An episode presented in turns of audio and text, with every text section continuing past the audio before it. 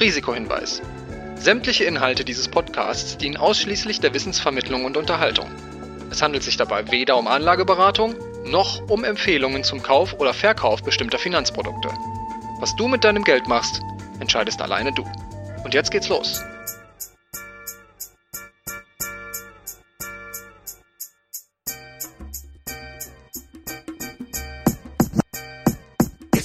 She Speaks Finance. Dein Investmentstart mit Barbara und Christine.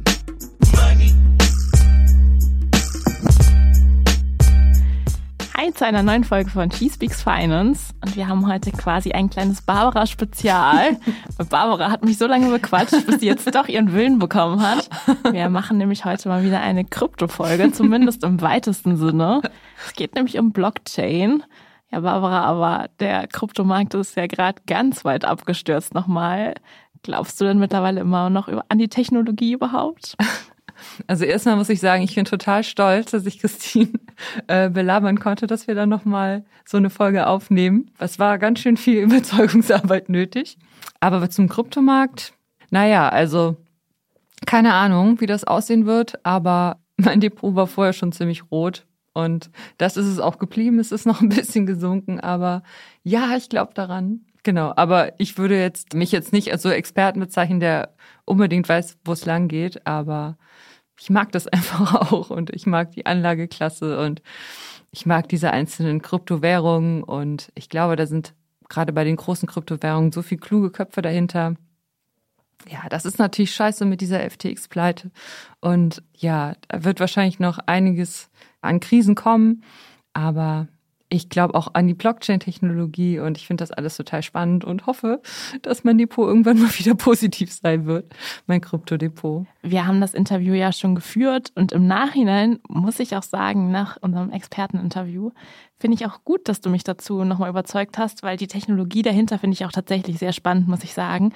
Und mit Blockchain kann ich, glaube ich, dann mehr anfangen als mit den ganzen verrückten Kryptowährungen, über die man sonst so viel hört und Elon Musk und Dogecoin und hier und da. Da denke ich immer, das ist schon ein bisschen abgedreht. Aber diese Blockchain-Technologie hat, glaube ich, schon echt viel Potenzial und ich glaube, da steckt auch viel Sinnvolles drin, was man auch in vielen anderen Bereichen benutzen kann.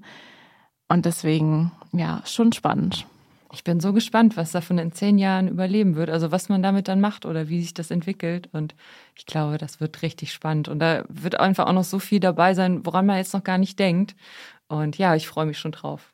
Ich freue mich auch sehr, dass Katharina Gera Zeit hatte, uns etwas mehr über die Blockchain-Technologie zu erklären, weil sie einfach, ja, so eine Ikone von mir ist, weil sie einfach so klug und ich habe einfach schon so viele Seminare, Online-Seminare und Vorträge von ihr gehört zu dem Thema und sie hat das einfach immer sehr gut erklärt und ich glaube, sie kennt sich einfach richtig gut aus und das war total toll, dass sie Zeit hatte, um mit uns diese Podcast-Folge aufzunehmen. Und dann würde ich sagen, hören wir doch einfach mal rein.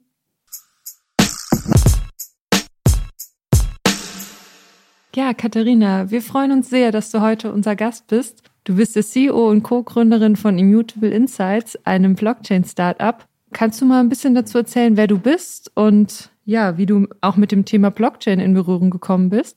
Sehr gerne. Ich hatte schon als kleines Mädchen die Faszination, dass Monopoly-Geld im normalen Leben nichts wert sein soll.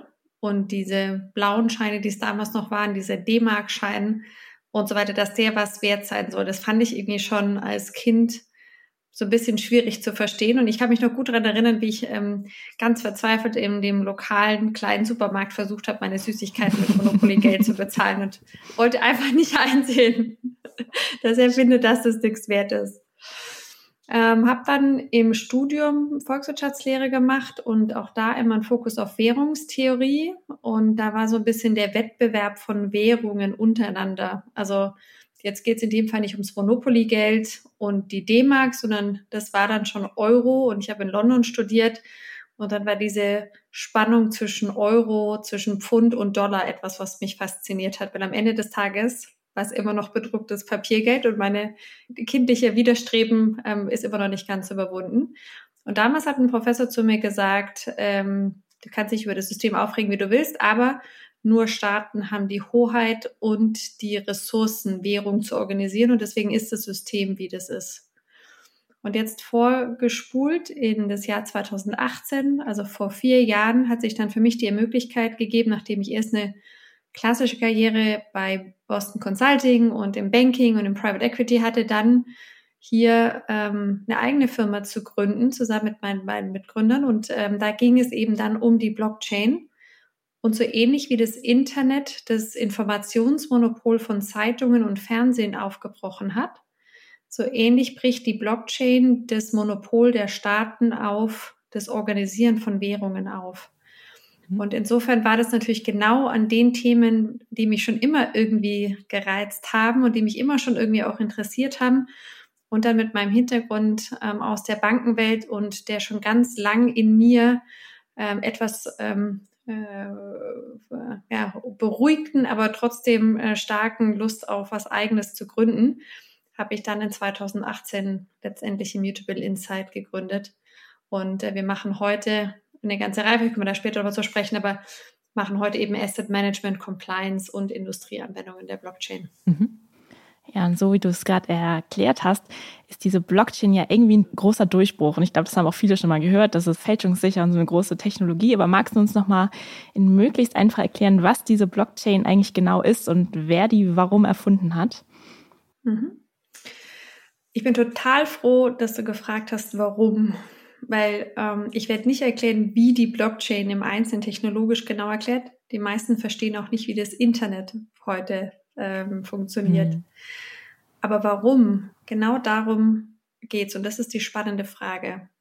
Das Internet, so wie wir es heute kennen, hat noch verschiedene Sachen, die eben noch nicht digitalisiert werden konnten, die noch zu unsicher sind, die auch zu allen möglichen Betrugssachen, die wir heute erleben, geführt haben.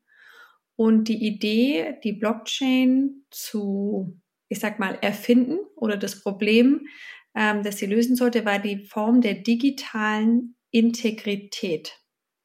Wie kann eine digitale Datei fälschungssicher werden? Wenn du heute google.com hacken würdest und irgendwie böse Inhalte oder sonst irgendwas anderes draufstellen würdest, könntest du nicht beweisen, dass noch vor einer Stunde google.com die ganz normale Suchmaske war, die wir täglich und immer und oft benutzen. Und wenn du Geld oder Wertsachen verschicken würdest als E-Mail-Anhang, ähm, dann wäre es so kopierbar, wie vielleicht ein PDF heute kopierbar ist. Du könntest es vielleicht Passwort schützen oder so, aber du kannst nicht beweisen, dass diese Datei genau diese Datei ist. Und solange du das nicht kannst, kannst du ganz viele Digitalisierungsstrecken eben noch nicht ganz digitalisieren, sondern irgendwo hast du dann ein PDF, das du downloaden musst, unterschreiben musst und irgendwo hinschicken musst oder irgendwo musst du dann nochmal in irgendeiner Weise dich mit Zwei-Faktor-Authentifizierung und TAN oder sonst irgendwelchen Sachen rumschlagen.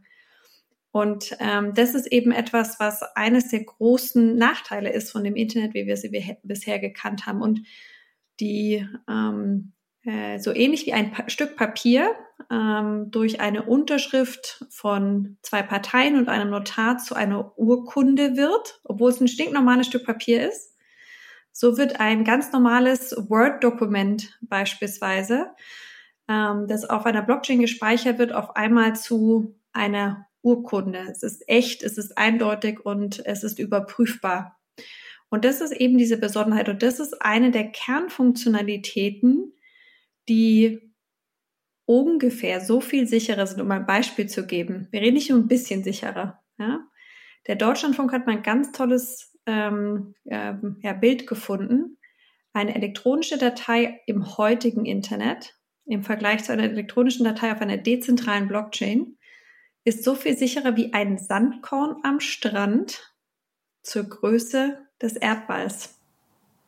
Okay. Also wir reden eben über eine wesentliche, hm. maßgebliche höhere Sicherheit. Und wenn man sich heute überlegt, welche Themen wir haben mit Cybersecurity und auch vielleicht mit Krieg und mit Cyberkrieg und so weiter, dann ist es ähm, eben offensichtlich, warum die Blockchain so viel besser ist. Und eine ganz frische, aktuelle Anekdote kann ich erzählen. Ich war jetzt gerade mit dem Finanzministerium am Wochenende als eine von fünf Gründer ähm, in Israel. Ähm, und wir haben bei der ähm, Startup Nation Central, das ist so der Haupthub in Israel für Startups, mhm. ähm, gepitcht. Und vier von fünf Startups haben Blockchain und Cybersecurity Sachen gemacht in Israel. Und bei uns ähm, war das eben äh, dann nur Immutable Insight. Und das zeigt auch nochmal, wie sehr diese Sicherheitsthemen eben wenn man ein bisschen außerhalb der, sag ich mal, westlichen Komfortszene in, in mhm. Kerneuropa ist, wie hoch das geschätzt wird und warum das für viele so wichtig ist. Aber kurz und knackig, die Blockchain ist sicherer.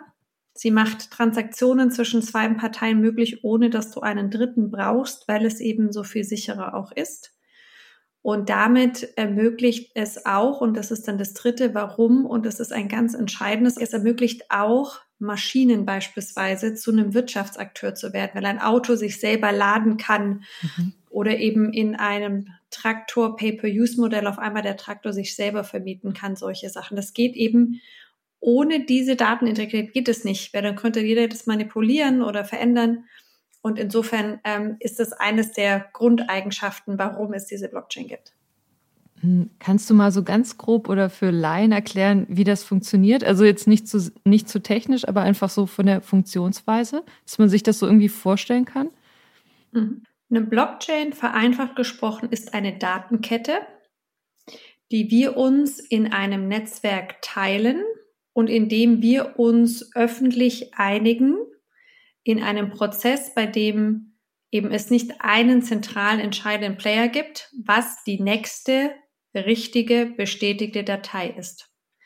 Das heißt, wir sagen, Google gestern war das, Google vorgestern war das und wenn wir jetzt Google verändern wollen, kann das nicht einfach einer von uns machen und hacken, sondern einer schlägt es vor und alle anderen müssten es bestätigen, bevor es Wirklichkeit wird. Mhm. Weil wir das unterschiedlich dezentral speichern, müsste man uns alle gleichzeitig hacken in diesem kleinen Fenster, in dem man die Möglichkeit hat, eben überhaupt einen neuen, neuen Block dazu zu schreiben. Und das ist eben ungleich schwieriger, als wenn ich einen zentralen Server habe. Der ist dann vielleicht über einen VPN-Tunnel oder sonst irgendwas geschützt, aber es ist immer sozusagen im Community-Sprech in der Blockchain ein Honeypot, also ein süßes, verführerisches Ziel, das mhm. es zu knacken gilt. Und in einem dezentralen Netzwerk müsste ich alle gleichzeitig knacken. Das ist das eine. Und dann kommt mit den jüngeren Blockchains wie der Ethereum-Blockchain kommt noch die Token-Fähigkeit dazu. Das heißt, bei der Bitcoin-Blockchain, bei der ältesten Blockchain, da konnte, hätte jetzt die Barbara an die Christine und die Christine an mich was verschicken können. Mhm. Aber wir hätten noch nicht gegenseitig miteinander in so eine Art Mini-Homepage oder Smartphone-App interagieren können. Und die Ethereum-Blockchain, die hat dann diese Smart Contract-Fähigkeit ähm, eingeführt. Das ist so ähnlich wie von dem normalen Telefon Bitcoin ist dann das Smartphone entstanden, wo Apps drauf laufen können, wo wir unterschiedliche Sachen miteinander machen. Mhm. Und damit wurde die Blockchain dann nicht nur zu einem Netzwerk zum Wertetransfer, sondern zum allerersten Mal konnte man Werte kreieren, indem man eben eigene Anwendungen anbietet, für die Leute Geld bereit sind zu bezahlen. Zum Beispiel der ganze Bereich Decentralized Finance mhm. ist dort entstanden. Und damit wurde die Blockchain zur Basisinfrastruktur für die Tokenökonomie und, ähm, wie ich es auch gerne äh, kurz nenne, das neue Internet. Kannst du noch mal ganz kurz erklären, was ein Token ist? Mhm. Ein Token ist ähm, vereinfacht gesprochen diese kleine Anwendung so ähnlich wie ein App auf dem Smartphone. Mhm. Und für viele Endnutzer, ähm, vor allem im Endkundenbereich, wird es auch genau das sein. Es wird einfach ein weiteres App auf dem Smartphone sein.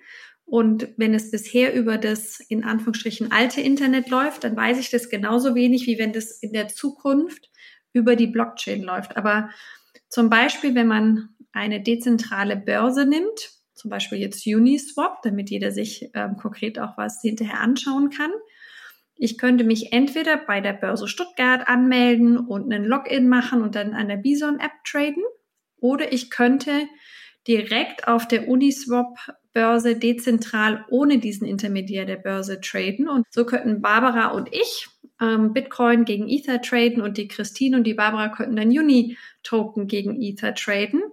Und das alles wäre ähm, einfach in der App, wo ich sage, ich will drei verkaufen zum Preis von äh, 1000 und ähm, du sagst ah, das passt, ich möchte gerne fünf kaufen, also kaufe ich mir mal die drei dazu. Das heißt, es ist einfach nur eine ähm, Softwareprogramm, eine kleine Anwendung, die dann ermöglicht, dass unterschiedliche Menschen miteinander Geschäft machen können auf Basis dieser Sicherheit der Blockchain. Das ist ja schon mal ein Beispiel und du hattest ja gerade auch schon Kryptowährungen quasi angesprochen, wo Blockchain heute schon quasi enthalten ist oder benutzt wird. Gibt es denn da noch mehr Beispiele, wo wir das heute oder wo uns das im Alltag vielleicht schon mal begegnet ist und wo es vielleicht auch künftig noch ein großer Teil werden wird? Also ähm, ganz, ganz, ganz, ganz viele. Ähm, und ich glaube, das Spannende daran ist, dass man äh, noch mal ein bisschen verstehen muss, wie das im größeren Kontext ähm, ist. Es ist für die, ich fange mal äh, ganz groß an, für die knapp acht Milliarden Menschen auf dieser Welt sind ungefähr die Hälfte bisschen mehr sogar, so knapp 53 Prozent der Menschen in eine Fiat-Währung, also in eine nationale Währung reingeboren, die nach unseren Investmentkriterien von Standard Poor's, auf denen ganz viel in unserem Finanzsystem aufgebaut ist, als sogenanntes Non-Investment Grade gewertet wird. Ja, das heißt, wir würden als neutrale Dritte sagen, diese Währung ist weder stabil noch sollte man sie halten. Hm. Aber mehr als die Hälfte der Menschen auf diesem Planeten ist in genau eine solche Währung reingeboren. Das heißt, ich merke oft, dass im europäischen Kontext oder in der Schweiz mit dem Franken oder in Norwegen mit der Krone die Menschen dieses Gefühl der Unsicherheit mit den Währungen gar nicht kennen, weil es einen vermeintlichen Normalzustand gibt. Und ich finde es ganz interessant, jetzt mit der Inflation, die wir gerade erleben, zum hm. ersten Mal merken wir auch hier so ein bisschen, wie das eben ist, wenn der Normalzustand auf einmal sich verändert und wir eben das Gefühl haben, unsere Kaufkraft ähm, lässt nach oder der Dollar und der Euro im Wechselkurs seit über 20 Jahren war der Euro gegenüber von dem Dollar nicht mehr so schwach wie bisher. Und da regen wir uns schon über 9, 10 Prozent aus. Aber wenn du in Argentinien geboren bist oder wenn mhm. du in der Türkei geboren bist oder wenn du irgendwo in Afrika geboren bist, dann ist es ganz normal, dass deine Währung 20, 30 Prozent abwertet. Das heißt, ein Drittel deines gesamten Vermögens verlierst du auf, äh, über Nacht oder in Argentinien sind sie seit 2001 schon viermal komplett enteignet mhm. worden durch Entwertung. Das heißt, diese Notwendigkeit, eine Alternative zu der staatlich vorgegebenen Prämisse zu haben, das ist etwas, das darf man nicht zu eurozentristisch äh, machen. Das heißt, all diese Anwendungen, die dort gemacht werden, ob es darum geht, Wert aufbewahren zu können, ob es darum geht, ähm, Saatgut auszu, ähm, äh, auszutauschen, ob es darum geht, Telefonminuten auszutauschen in Kenia, ob es darum geht, auf ähm, der Blockchain äh, eine Lieferkette nachzuvollziehen, ob es darum geht, CO2-Zertifikate zu traden oder, oder, oder. Es gibt einen ganzen bunten Blumenstrauß, wo auf einmal die Blockchain ganz anders auch in der Wahrnehmung ist, als wir hier in Europa und in Deutschland. Hier heißt es immer, der Bitcoin ist zu volatil. Die Volatilität für den Bitcoin ist gemessen an der Volatilität der Non-Investment-Grade-Ratings äh, noch völlig harmlos. Ja? Nur dass das, der Bitcoin geht ja auch volatil nach oben. Diese Art von Währung geht halt mhm. halt nur nie nach oben, die geht nur nach unten. Ja? Die wird halt mhm. tendenziell immer weiter entwertet. Also will sagen, ähm, es hat eine Primärfunktion als Währungsersatz, den man aus einer westlichen Welt zu leicht verneint. Mhm.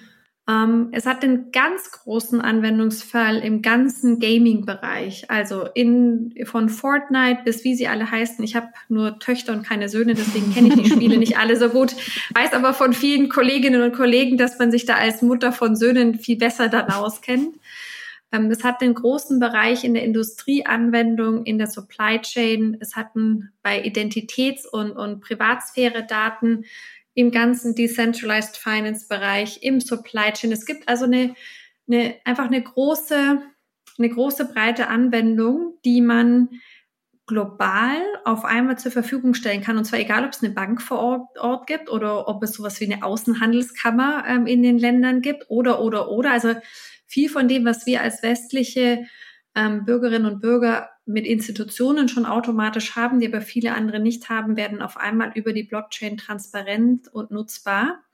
Und ähm, ja, äh, da, da gibt es eine ganze Reihe von, äh, also anders gesagt, ähm, ich bin davon überzeugt, es wird mehr Tokens als Homepages geben. Mhm.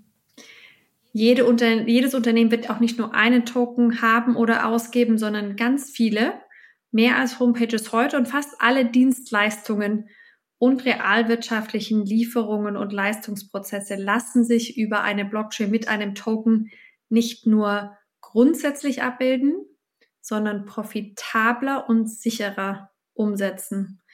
Und so ähnlich wie eine Hotel-Homepage 1997 als erster Schritt vom Papierkatalog zur Hotel-Homepage nur eine mäßige Verbesserung war, aber heute eine Hotel-Homepage in 2022 mit einer Hotel-Homepage 1997 nicht mehr vergleichbar war oder ist.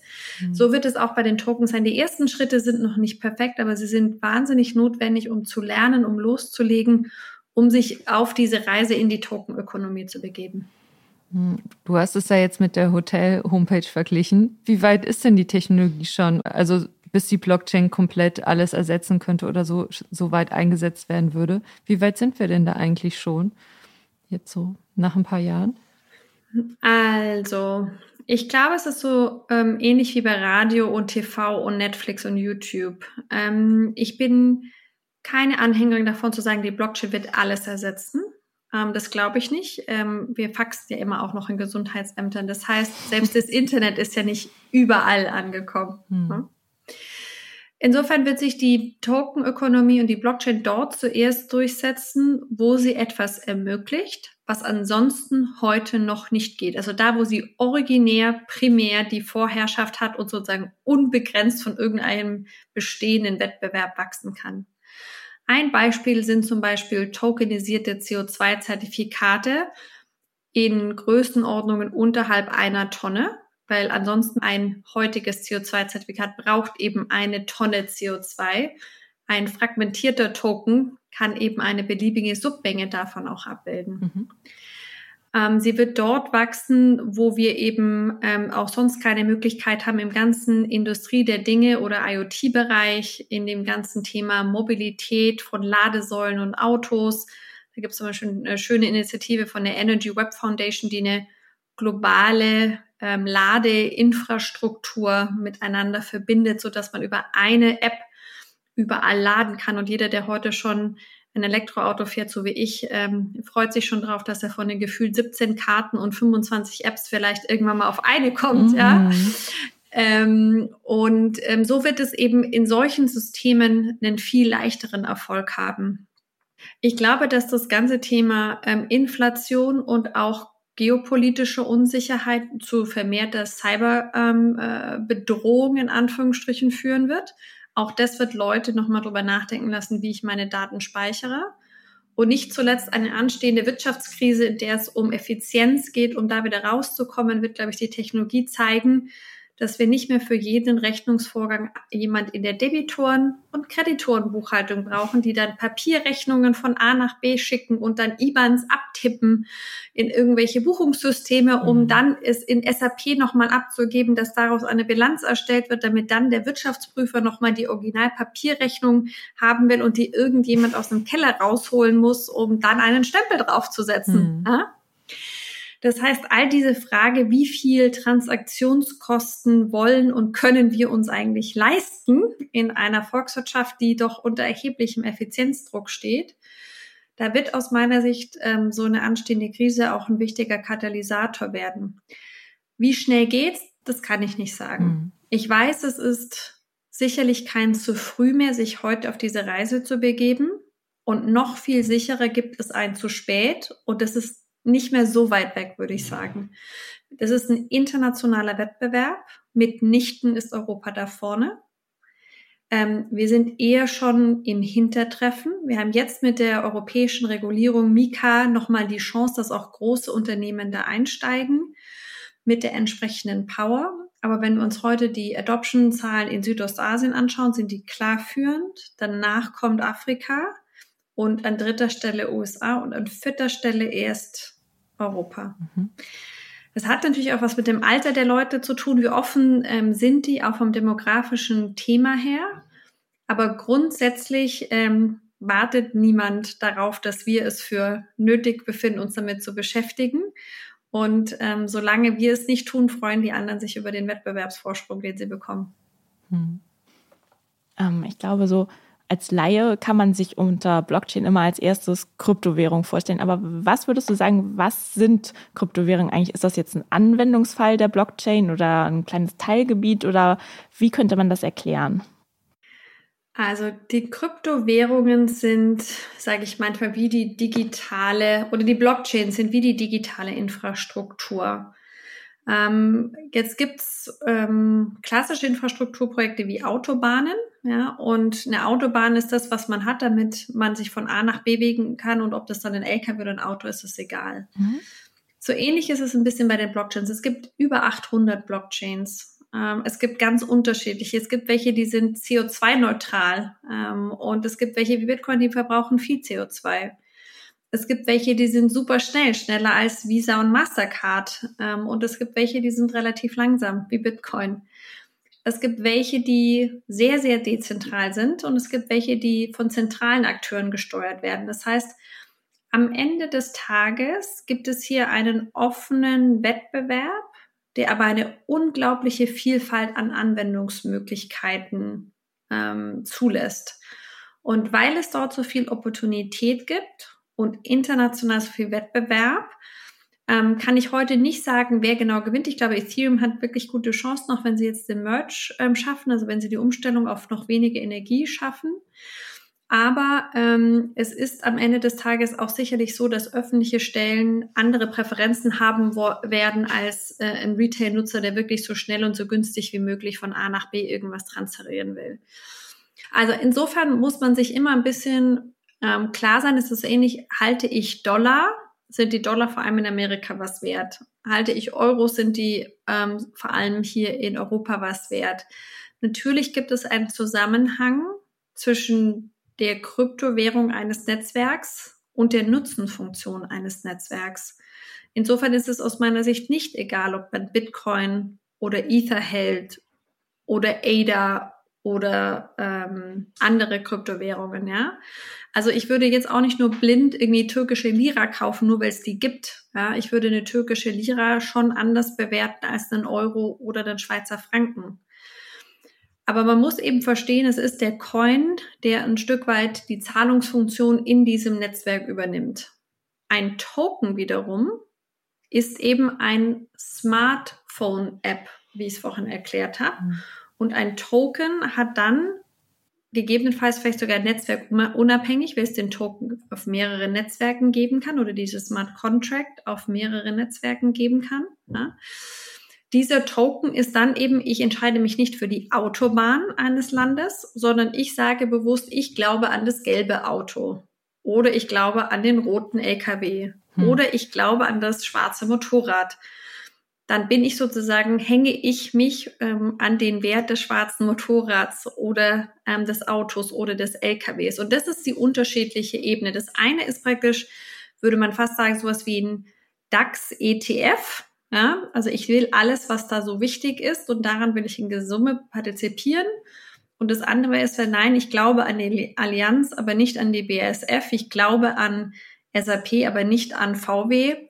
Und das wäre dann eben eine Einzelrisikobeteiligung, indem ich mich sozusagen dann auf einzelne Werte fokussiere. Das wäre dann der Token. Das wäre der Token. Mhm. Genau, der Coin wäre, ich, ich kaufe entweder den Euro oder einen nationalen Index und der Token wäre, nee, nee, ich entscheide mich ganz bewusst für einen Einzelwert. Mhm.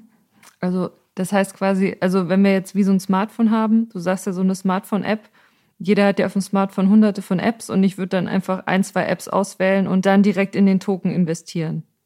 Genau. Also ich sage jetzt mal das Einfachste, wenn du anfangen würdest über die Uniswap App zu traden mhm. und dir das total gut gefällt und du total happy damit bist, macht es sicherlich mehr Sinn, den Uni-Token zu kaufen, mhm. als irgendeinen anderen, von dem du selber auch gar nicht weißt, was er tut oder du hast ihn auch noch nicht für gut gefunden. Oder wenn mhm. du den BAT-Token nimmst, aber dir gefällt die ähm, Usability des Brave-Browsers nicht, den du nutzen musst, um die BAT-Tokens zu mhm. bekommen, dann solltest du wahrscheinlich den BRT-Token vielleicht nicht kaufen. Ja? Also mhm. ähm, es ist eben eine, eine Vielfalt, es ist eine große Welt da draußen, in der es ganz viele unterschiedliche Tokens schon gibt. Und es ist eben nicht das Gleiche. Ähm, und Tokens an sich sind wie eine digitale Tupperware. Da kann ganz viel drinstecken. Und ähm, ich muss mir eben anschauen, was dann da drin steckt, nicht nur, wie sie verpackt sind. Mhm. Du hast ja gesagt, es gibt mehrere hundert verschiedene Blockchains. Und das fand mhm. ich auch total gut, weil viele denken ja, es gibt nur eine Blockchain. Und äh, deshalb fand ich es total gut, dass du gesagt hast, es gibt so viele. Ähm, aber wonach, wenn ich jetzt in Blockchain, eine Blockchain investieren will, wie mache ich das als Anfänger? Wie kriege ich da überhaupt den Durchblick? Es gibt unterschiedliche Möglichkeiten, wie tief man sich schon ähm, reingeben will. Ja? Ähm, es gibt die Möglichkeit, dass wenn man zum Beispiel heute schon ein Depot hat und man hat sich vielleicht, man hat einen ETF-Sparplan vielleicht auf Aktien und dann hat man vielleicht noch einen ETF-Sparplan auf Nachhaltigkeit als Themen-ETF, weil einen das ähm, interessiert. Und jetzt sagt man, ich möchte auch an der Tokenökonomie beispielsweise als Zukunftswachstumsfeld ähm, auf Basis der Blockchain investieren. Dann kann man einfach auch ein gelistetes Wertpapier nehmen, das entweder direkt in digitale Assets und Tokens investiert oder in Firmen, die damit zu tun mhm. haben. Und dann habe ich einfach nur ein Wertpapier neben meinen anderen Wertpapieren in meinem Depot. Ich habe also das sogenannte Exposure dazu, also zu der Wertentwicklung. Ich habe aber mich nicht aus dem herkömmlichen traditionellen System rausbewegt. Wenn man die nächste Stufe gehen möchte und wenn man sagt, nee, nee, ich finde ja gerade das mit den Banken und den Depotgebühren und so weiter, das finde ich ja gerade doof. Ich will ja gerade die direkten Vorteile einer Blockchain haben. Dann wäre der Schritt, dass ich mir zusätzlich zu meinem Depot, das ich heute bei vielleicht meiner ähm, Hausbank habe, auf der Blockchain direkt zum Beispiel ein Metamask Wallet aufmache. Ja, das ist dann wie so ein eigenes Online-Konto. Da muss ich mir dann aber selber den Private Key merken. Und dann kann ich entweder über eine Kryptobörse wie die Bison-App der Börse Stuttgart hier in Deutschland als reguliertem Angebot oder ähm, bei jemand wie Binance oder Coinbase für meine Euros heute dann Kryptos kaufen und die könnte ich dann von der Börse auf mein Metamask Wallet überspielen und dann habe ich tatsächlich eben nicht nur ein Wertpapier, das wiederum in Tokens investiert in meinem Depot, sondern ich bin dann eben den Schritt, Schritt auf die Blockchain gegangen und habe dann in meinem Wallet einen Ether oder einen Bitcoin oder einen Uniswap-Token oder was auch immer ich mir eben kaufen möchte und kann auch damit mich dann völlig systemunabhängig in dieser Welt bewegen. Das heißt, mit meinem Wertpapier kann ich keine Decentralized Finance ähm, Applikation nutzen, aber mit dem Ether, den ich dann in meinem Wallet habe, könnte ich zum Beispiel jetzt, äh, wie vorhin besprochen, Uniswap nutzen und könnte dann dort traden oder könnte staken oder könnte was anderes damit in einem Spiel machen, ähm, etc. Das heißt, ich hätte dann den Schritt in die Blockchain-Welt tatsächlich gemacht. Und ähm, was würdest du sagen, wie gut muss man sich denn mit der Blockchain auskennen, um da rein zu investieren? Also wie viel muss man als Anleger oder als Einsteiger davon wirklich verstehen? Du meintest ja von auch so, es weiß auch niemand, wie das Internet funktioniert. Was würdest du sagen, wie gut muss man wissen, wie die Blockchain funktioniert? Naja, ähm, also es sind, glaube ich, zwei unterschiedliche Sachen. Das eine ist, wie viel muss ich als Nutzer verstehen, um die Anwendung zu nutzen? Also wie viel muss ich verstehen, um Uniswap nutzen zu können, ist, glaube ich, was anderes, als wie viel muss ich verstehen, um in Google zu investieren. Man darf eben, glaube ich, diese Beteiligungs-Investment-Logik nicht von der Nutzerlogik, ähm, in, also man darf das nicht über einen Kamm schweren. Das sind schon zwei unterschiedliche Sachen. Ja? Ähm, ich würde immer empfehlen, wenn man noch gar keine Erfahrung hat, auf alle Fälle immer, immer, immer erstmal mit kleinen Mini, Mini Tippelschritten und entsprechend wenig investiertem Geld sich in diese Welt zu begeben. Weil ich glaube, das ist ähm, immer die Schwierigkeit, dass die Leute dann irgendwie ähm, so ein bisschen, ähm, uh, they run before they learn to walk. Und ähm, das würde ich in keinem Fall machen. Ein Depot kaufen, wenn man da schon Erfahrung mit hat und man will einfach nur, dass man das auch in seinem Portfolio hat, das geht total easy. Und da kann man sagen, ich probiere es mal mit ein, mit zwei Prozent in meinem Portfolio auf. Da habe ich die Upside, aber ich verliere noch nicht richtig viel. Wenn ein Prozent weg ist, ähm, dann, ähm, dann ist es so, dann habe ich nicht, habe ich nicht so ein großes Problem. Wenn ich in die Blockchain-Welt reingehe, dann muss ich ja, es ist, ähm, dann muss ich praktisch diese Welt einmal kennenlernen, ein bisschen beschnuppern und einmal verstehen, wie es geht, wie als wir zum ersten Mal eine E-Mail geschrieben haben oder zum ersten Mal WhatsApp benutzt haben oder zum ersten Mal einen Facebook-Account ähm, aufgemacht haben. Ich finde einfach, ähm, so mit kleinen Schritten sich da annähern, ein paar Sachen auszuprobieren, ähm, zu lernen, wie speichere ich meinen sogenannten Private Key, also meinen privaten Schlüssel, ist die, ähm, ist das absolute Muss. Ähm, es gibt einen ganz klaren dogmatischen Satz in der Blockchain-Welt. Not your keys, not your coins. Hm. Das heißt, wie ich diesen privaten Schlüssel speichere oder ob ich zu Apps gehe wie Unstoppable Finance oder Zengo, die diesen Service für mich anbieten, meine äh, Private Keys für mich zu speichern. Das ist eben schon eine ganz, ganz entscheidende Frage. Und da lieber zwei, dreimal was testen und mal ein bisschen verstehen, was man macht, ähm, bevor ich dann anfange, wild zu staken oder mir irgendwelche DeFi äh, zu überlegen. Ähm, und ähm, ich, man wird auch, glaube ich, relativ schnell merken, woran man mehr Spaß hat. Und wenn man so das Gefühl hat, boah, das mit der Blockchain, das ist mir alles momentan noch zu komplex, dann ist es vielleicht besser, wenn man dann investieren will, es einfach ins Depot reinzukaufen.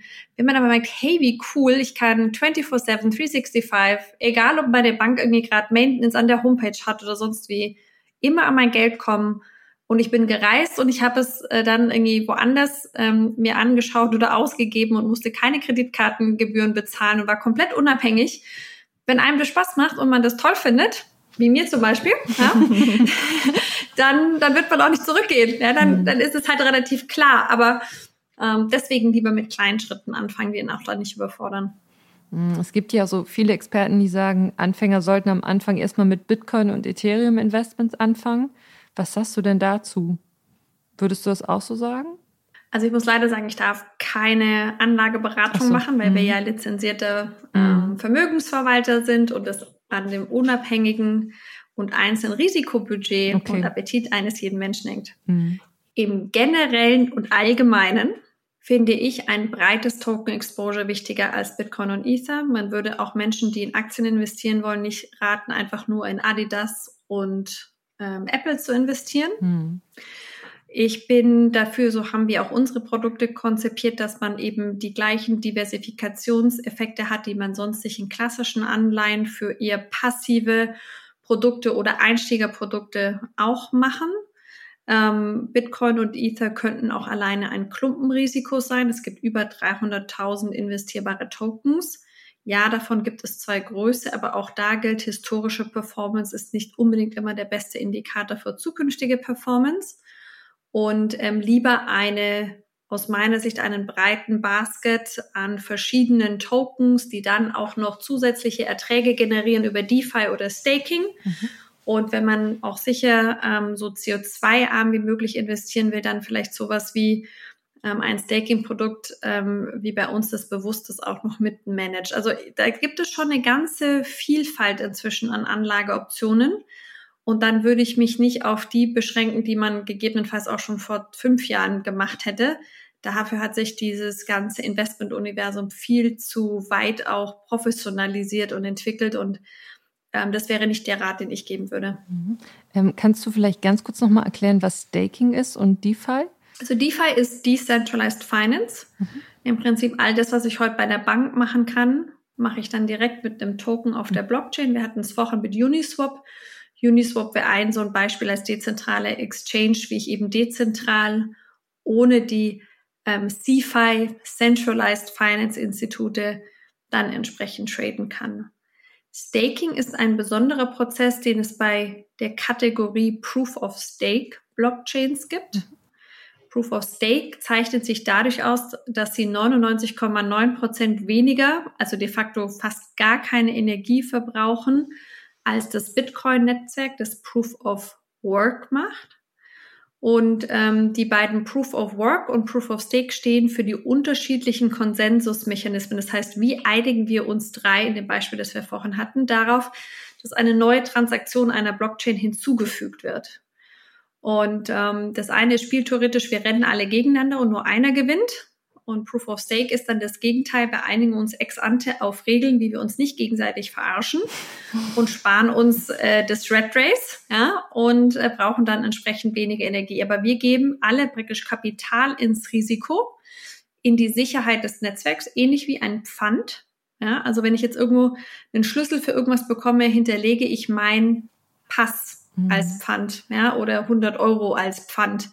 Und dann kriege ich den Schlüssel und äh, dann wird mir vertraut sozusagen, dass ich das nicht ähm, missbrauche. Und wenn nicht, dann ist halt mein, mein Einsatz weg. Und ähm, für diesen Einsatz bekomme ich aber einen Teil der Netzwerkgebühren, die die Blockchain erwirtschaftet, durch die Transaktionen, die auf ihr laufen. Und ähm, diesen Ertrag, den ich über mein eingelegtes Pfand, aka meinen Stake, bekomme, diesen Prozess nennt man Staking. Aber es ist auf jeden Fall auch spannend, ähm, dass du das sagst mit dem viel umweltfreundlicher, weil ich glaube, das ist in der öffentlichen Wahrnehmung auch immer gar nicht so klar. Also dann war das so groß in der Diskussion, als der Bitcoin auch gerade so hoch stand. Ja, das ist ja aber so, ja, verbraucht so viel CO2 und das ist ja gar nicht so gut. Kannst du noch einmal erklären, warum das eine jetzt weniger CO2 verbraucht als das andere? Also sind da weniger Ressourcen dran beteiligt oder wie man sich das konkret vorstellen kann? Mhm. Ähm, das ist eine Frage, die hat uns als Firma, die hat mich als Person ganz lange umgetrieben. Und wir machen ja auch Echtzeitanalysen von Blockchains als unsere Kernkompetenz und haben eben auch eine Logik entwickelt, wie man wissenschaftlich diesen CO2-Ausstoß pro Token und pro Coin und pro Netzwerk auch in Echtzeit auswerten kann. Und insofern können wir das wirklich sehr, sehr genau herleiten. Und es ist eben die Anzahl an Rechenkapazität, die ich brauche zur Bestätigung eines neuen Blocks. Mhm. Wenn wir alle miteinander im Wettstreit sind und nur einer den Block gewinnt, aber eben eine relativ hohe Zahl an Wettbewerbern das Gleiche tut, dann wenden wir alle, jeder Wettbewerber in dem Rennen, ganz viel Rechenkapazität mit ganz viel Strom auf. Aber als messbares physisches Endprodukt kommt nur ein Block raus. Hm. Je berühmter der Bitcoin wird, je teurer der Bitcoin wird, umso mehr Leute hm. wollen sich in diesen Wettbewerb um diese Belohnung einklinken. Und ähm, es wird auch immer schwieriger. Das heißt, nicht nur laufen wir gegeneinander, sondern wir müssen noch mehr strampeln. Und da ähm, spieltheoretisch, ganz klasse spieltheoretisch, sagt man halt, okay, statt einer gegen alle, machen wir doch alle miteinander. Und wenn du dich eben vorher an Regeln einigst, wie dieser Block verteilt wird und nicht einer alles bekommt, sondern all diejenigen, die sich an die Spielregeln halten, dann eben ihren Anteil für ihren Stake bekommen, dann ist es eben eine andere Logik und dann verbrauchen wir eben nicht das Maximale an Energie pro Block, sondern das Minimale an Energie pro Block. Und jetzt kommen aber zwei ganz essentielle Aussagen. Erstens, die Tatsache, dass ich es auf die Nachkommastelle genau sowohl bei Bitcoin als auch bei jeder Proof of Stake Blockchain messen kann, ist ein unschätzbarer Wert an sich. Weil in der zweiten Aussage, in dem heutigen Bank- und Finanzsystem kann das auf gut Deutsch keine Sau.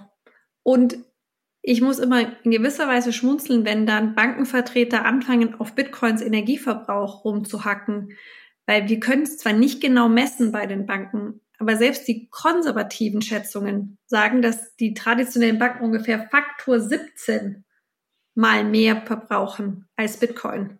17 Mal mhm. mehr. Nur es ist halt jedes Haus, jede Bank alleine, jede Zentralbank, das SWIFT-Zahlungssystem, das SEPA-Zahlungssystem, jede Kreditkartenfirma, das tatsächlich physische Drucken von Geld, das physische ähm, Schürfen von tatsächlichen Münzen im Hochofen bei dem Metall etc. etc. etc.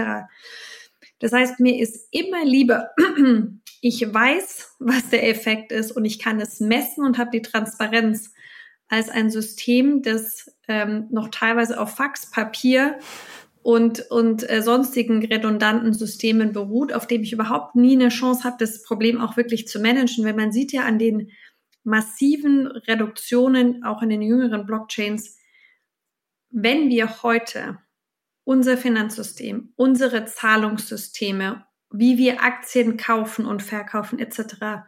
auf eine Proof of Stake Blockchain legen würden, dann würden wir massivst CO2 strukturell aus all unseren Zahlungs- und Investi Investitionsprozessen holen.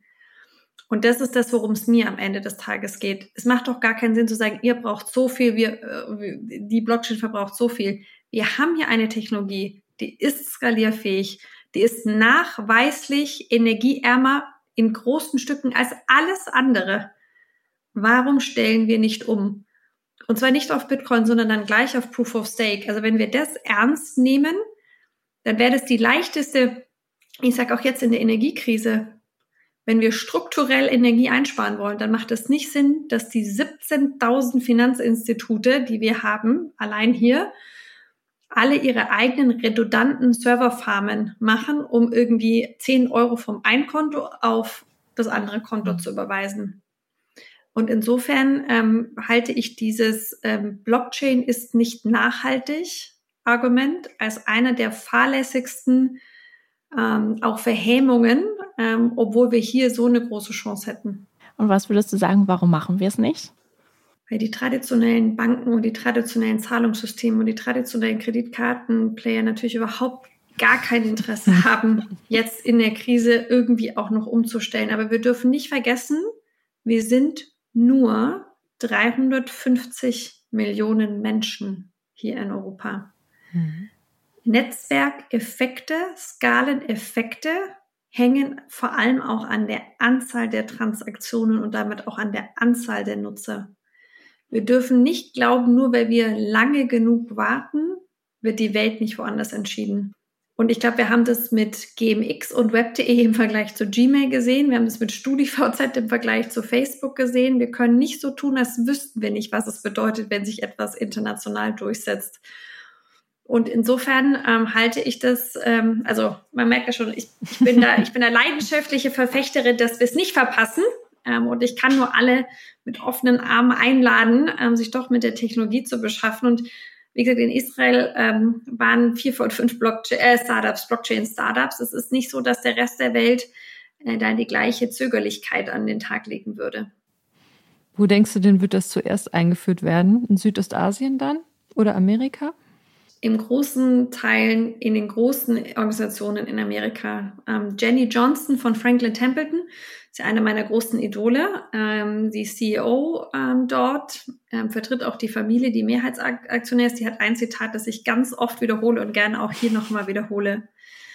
Bitcoin is the biggest distraction to the biggest disruption of the financial system, which is the blockchain. Ähm, JP Morgan hat weit über 1000 ähm, Leute schon in dem Bereich. City hat groß investiert. Ähm, Franklin Templeton ist groß drin. Die ganzen Amerikaner haben das in der Regel für sich, ich meine, ähm, äh, Fidelity Investments äh, hat auch schon ganz früh da rein investiert. Ähm, die Chinesen mit ihrem Blockchain-Service-Netzwerk sind, sind wahnsinnig weit vorne. Irgendwie Saudi-Arabien hat jetzt irgendwie so ein 3,4 Milliarden äh, Subventionsprogramm ähm, für Blockchain-Anwendungen in der Finanzindustrie gemacht.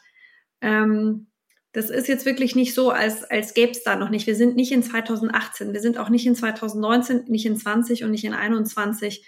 Wir sind in 2022 und da ist schon echt einfach irre viel passiert in dem Space.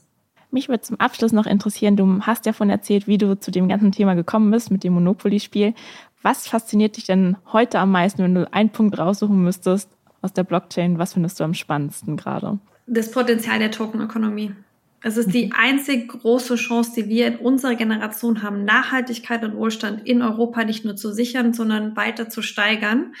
In einem faireren, in einem offenen, in einem sicheren System. Und ich kämpfe mit aller Leidenschaft dafür, dass wir dieses Potenzial der Tokenökonomie erkennen, dass wir hier auch verstehen, was das für uns bedeutet und welche Möglichkeiten sich hier ergeben. Und wenn wir ähm, erstmal sozusagen äh, mit unseren Kindern zusammen die hauptsächliche Bevölkerung sind und nicht mehr wir mit unseren Eltern, ähm, dann werden wir feststellen, dass das entweder in Hindsight eine der besten Entscheidungen war, die wir je getroffen haben, oder eine der, die wir am meisten bedauern, weil der Rest der Welt es gemacht hat und wir das ähm, Nachsehen haben. Hm. Okay, also Tokenökonomie ist ein Punkt, den wir uns merken müssen und vielleicht noch mal ein bisschen mehr darüber lesen müssen, weil ich glaube, es ist auf jeden Fall alles so spannend und so viel. Wir könnten jetzt wahrscheinlich noch eine Stunde weiterreden, aber ich glaube, wir müssen hier erstmal einen Punkt machen und dann ja. können wir es vielleicht noch mal an anderer Stelle intensiver fortsetzen. Genau, aber erstmal vielen Dank, dass du dir die Zeit genommen hast. Das war auf jeden Fall super spannend. Hm. Auch danke für die ganzen schönen Erklärungen zu den komplizierten Themen. Ja, danke schön. Es war richtig spannend, fand ich auch. Sehr, sehr gerne und vielen Dank für die Einladung. Gerne, gerne. Ach, das hat Spaß gemacht. Auch wenn Jared, unser Podcast-Produzent, mich jetzt wieder ganz böse anguckt, weil wir haben so eine große Liste mit Wörtern oder Redewendungen, die wir nicht sagen dürfen. Und das hat Spaß gemacht und das war interessant. Es ist da ganz groß, dick, rot angestrichen. Aber sorry, Jared. es hat nun mal echt Spaß gemacht und ich will das jetzt gar nicht anders ausdrücken. Und gerade mir als Krypto-Fangirl, ich wollte unbedingt mal mit Katharina Gera sprechen, weil ich schon so viele Artikel von ihr gelesen habe und sie einfach so viel schlaue Sachen rund um die Blockchain-Technologie äh, in den Artikeln geschrieben hat oder in Interviews gesagt hat. Und ja, also man musste echt sich richtig konzentrieren, um da so bei dem Tempo mitzukommen. Aber ich fand es total spannend. Ja, aber konzentrieren ist ein richtig gutes Stichwort, weil ich fand es auch, also ich fand, sie hat das alles richtig gut erklärt, aber als dieses Beispiel kam mit, dass Blockchains sowas wie Datenautobahnen sind und dann was jetzt die Autos und die Motorräder und die LKWs sind, die auf diesen Straßen fahren und was das miteinander zu tun hat und was jetzt Tokens sind und was das mit Apps zu tun hat, da musste ich echt aufpassen, um die nächste Frage zu stellen, weil ich war da zum Teil echt kurz verwirrt und musste in meinem Kopf immer wieder sortieren, ah, Aktien, Tokens, Autos, Datenautobahnen. Ist das dir leicht gefallen? Du bist ja ein bisschen mehr im Thema drin, aber oder musstest du dich auch sehr anstrengen? Also es ist jetzt ja auch schon Nachmittag und wir hatten ein ziemlich, ja, ziemlich großes Mittagessen heute. Ähm, deshalb so gerade so im, im Nachmittagstief so hänge ich so ein bisschen drin. Aber ähm, ja, ich bin mit den Begriffen hier einfach ein bisschen vertrauter schon. Und aber richtig leicht gefallen ist es mir auch nicht, weil es ist einfach ein sehr komplexes Thema, die Blockchain. Und ja, also es ist einfach so, du, es gibt so viele Anwendungsfälle und man kann so viel damit machen das kann man einfach auch nicht so total einfach erklären, finde ich. Und sie hat es schon total gut gemacht.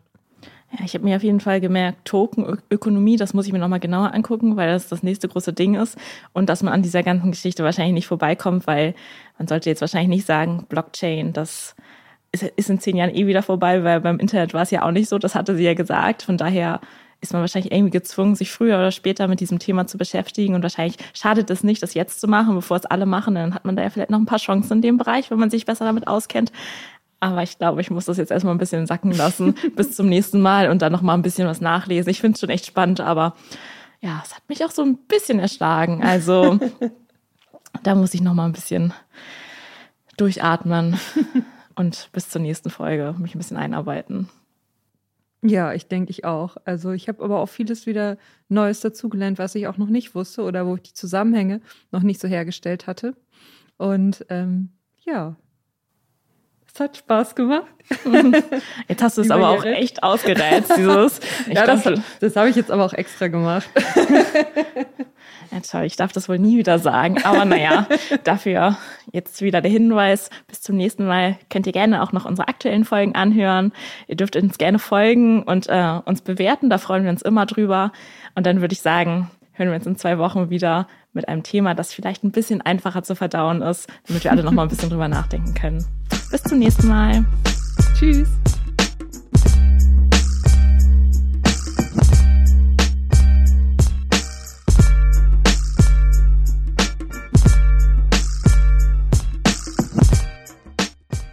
Speaks Finance ist ein Mint Original Podcast.